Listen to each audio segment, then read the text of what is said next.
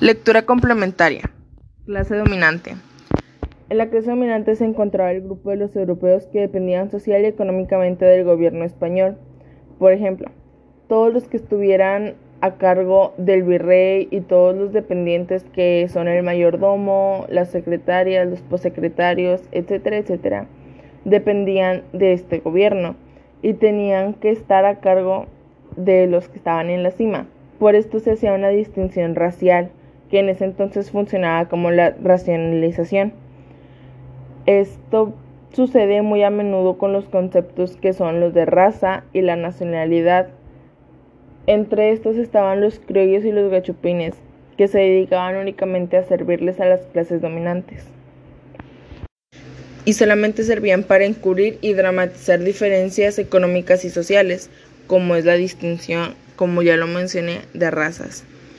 En la clase media, básicamente vivían bien, pero tenían muy pocos privilegios económicos, es decir, que no tienen los mismos privilegios de las familias dominantes, pero tampoco son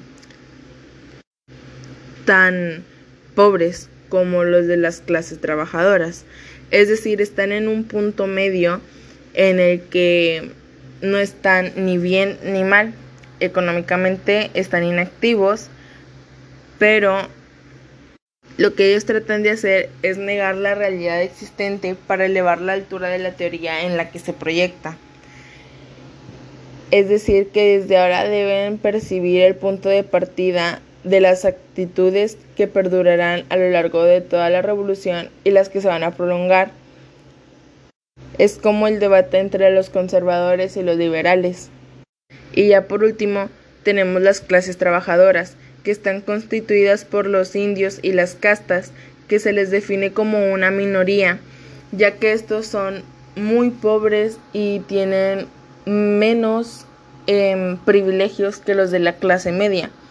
Es decir, estos carecen de organizaciones, de medios para manifestar inquietudes que tengan, no tienen la suficiente cultura.